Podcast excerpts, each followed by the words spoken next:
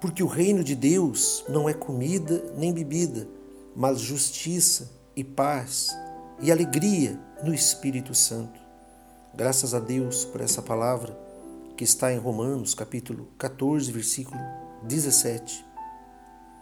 O reino de Deus não é algo de visível aparência, não é algo que possamos tocar ou, pelos nossos sentidos, receber. O reino de Deus, ele é espiritual. E ele se manifesta em nossas vidas quando nós trazemos o espiritual para a nossa vida. É a justiça, é a paz, é a alegria no Espírito Santo. Somente o Espírito Santo pode nos proporcionar a verdadeira paz. Somente olhando com os olhos da fé, nós podemos vislumbrar alternativas, podemos ver com os olhos espirituais, com os olhos da fé, aquela situação difícil ser resolvida.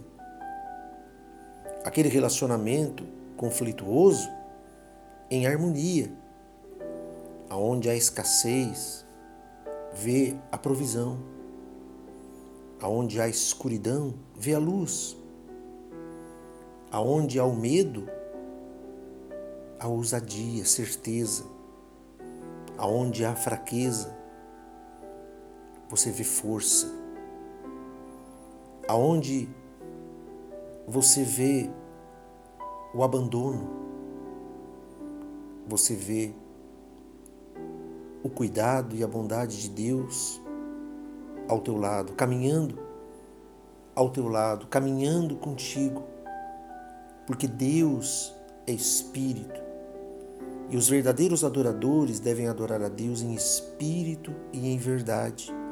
Não é o lugar, não é o local geográfico. Não. O próprio Senhor Jesus disse que aonde dois ou três se reunissem em seu nome, ele estaria no meio deles.